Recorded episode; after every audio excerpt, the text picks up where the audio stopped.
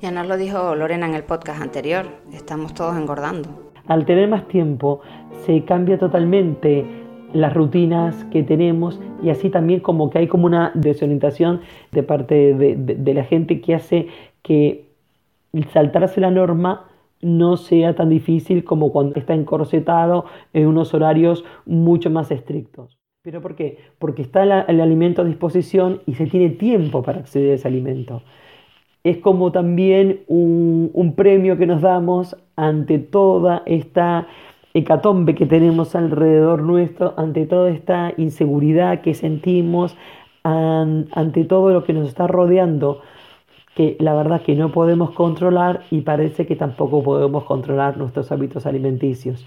Y ahora, como estamos siempre aquí, come un poco más y tiene un poco más de barriga. nosotros estamos haciendo ejercicio, pero la gata es la que está engordando. Pide mucha comida Definición de oportunismo. Actitud que consiste en aprovechar al máximo las circunstancias para obtener el mayor beneficio posible sin tener en cuenta principios ni convicciones. Este término se usa sobre todo en el ámbito político y tiene connotaciones negativas. Sin embargo, todos mostramos comportamientos oportunistas, porque en un sentido biológico de la palabra, un comportamiento oportunista consiste en la respuesta que una especie puede mostrar ante una oportunidad nueva que presenta ventajas o beneficios potenciales. Pues para tu gato, una de las oportunidades que representa el hecho de que estés en casa todo el día es que puede pedirte alimento todo el tiempo. Así que acuérdate de, como dice la Real Academia, de que el gato no tiene principios ni convicciones. Aunque a veces uno no se atreve a decirlo porque la verdad es que son buena gente y es muy fácil convivir con ellos pero tienes que ponerle freno a ese constante acoso al que a veces te somete maullando mientras te persigue por la cocina y te hace tropezar porque se te mete entre las piernas cuando caminas sin que lo veas. Bueno, el caso es que muchos de nuestros gatos están muy gordos. Y a ver, ¿qué, estamos haciendo al respecto? Se le pesa la comida. No le damos más de lo que está marcado, ¿no? No se le da tampoco en, en como 10 tomas, más o menos, se lo dividimos y le damos como, no sé, 7, 8 veces al día, pequeñas raciones. Yo creo que eso le funciona bastante bien. Claro, esto igual deberíamos saberlo a estas alturas, porque el problema del peso no es nada nuevo. Cuánto llevamos preocupándonos por esa cosa rara que le cuelga al gato entre las patas traseras y que casi toca ya el suelo. Eso no es un tumor, es grasa. Y un poco sí que tiene que tener, pero un poco. Para evaluar el índice de condición corporal de tu gato, mira internet. Por ejemplo, la web de Purina, que tiene una herramienta de acondicionamiento físico para gatos.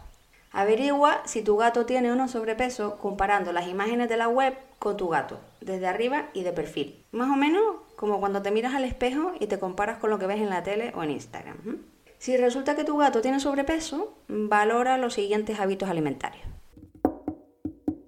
Si el animal tiene acceso libre a la comida durante todo el día, empieza a administrar varias tomas, pero retira el alimento entre las tomas y varias tomas, pero pequeñitas, claro, porque si en cada toma le metemos lo que el gato comía antes solo una vez al día, pues va a engordar seguro. La cuestión es aumentar la sensación de saciedad y permitir al mismo tiempo al gato que muestre su comportamiento alimentario natural. Los gatos en la naturaleza se alimentan cerca de unas 15 veces al día. Tienen un estómago pequeño que solo puede albergar un volumen también pequeño de comida. Y por cierto, esta es una de las causas por las que los vómitos en gatos son más frecuentes que en otras mascotas. Algo obvio, pero que pasa desapercibido a muchos. Hay que leer la etiqueta del paquete de comida y averiguar la cantidad que se recomienda. Si tienes una pesa de cocina, pues mejor. Eso de yo le echo un puñadito no vale. Hay que ser conscientes del contenido calórico de lo que les damos. La comida seca, por regla general, es más rica en calorías que las latas de paté. Ay, si van a cambiar algo, por favor háganlo gradualmente, mezclando ambos alimentos e incrementando día tras día la cantidad de alimento nuevo mientras reducen la cantidad del alimento anterior, porque pasa que con los cambios de dieta abruptos a veces desarrollan gastroenteritis. Y bastante tenemos ya con estar confinados como para encima tener que soportar el olor a diarrea dentro de casa. Aumenta la cantidad de ejercicio. Juega más con tu gato o entrénale para habituarlo al arnés y sacarlo a pasear. A día de hoy, además de habituarlo al arnés, Igual también tienes que habituarlo a la presencia de los drones, pero eso son palabras mayores, no sé cómo habituarme ni yo. Ahora, tengan cuidado, no vayan a aprovechar la excusa del gato para salir a la calle olvidándose de las necesidades del animalito, las necesidades comportamentales, no las otras.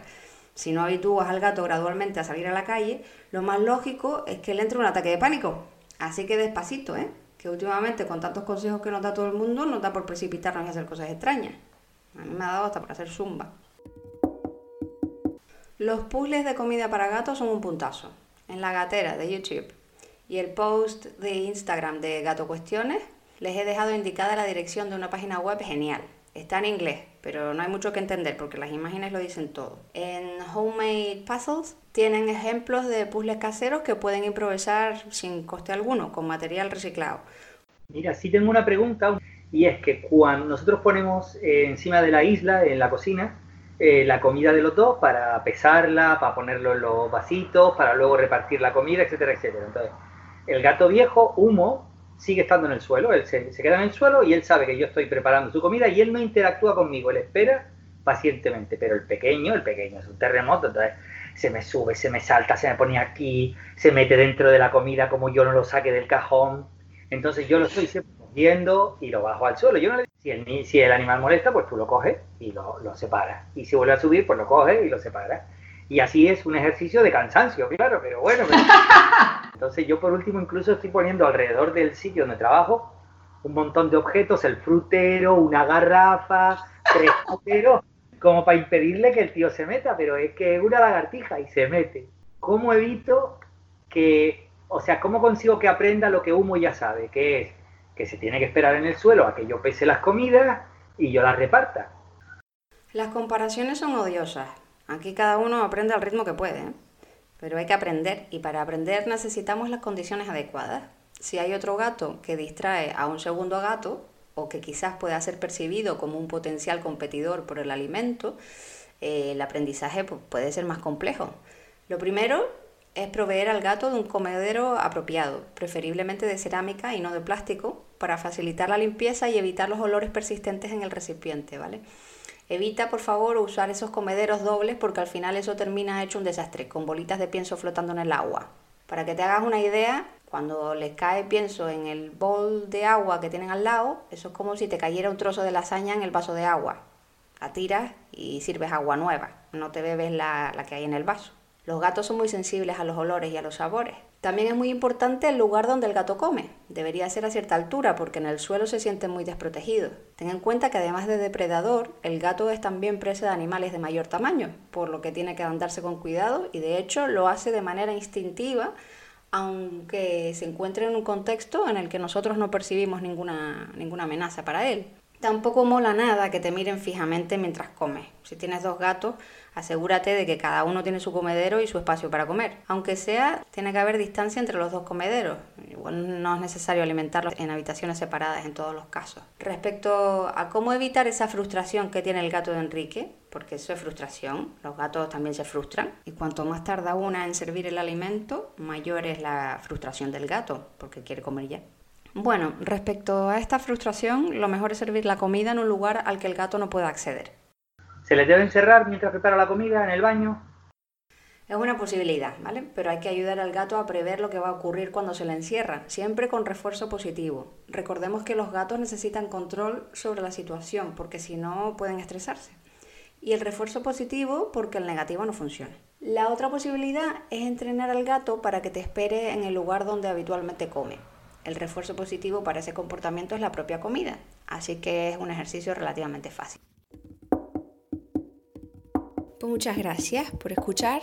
Si conocen a alguien a quien pueda interesar el podcast, pásenselo. Si se les ocurre alguna pregunta acerca de comportamiento felino, para lo cual quieren una respuesta de fiar, eh, envíenme un mensajito o cualquier feedback acerca del podcast será también bienvenido en cualquiera de las redes sociales en las que lo publico.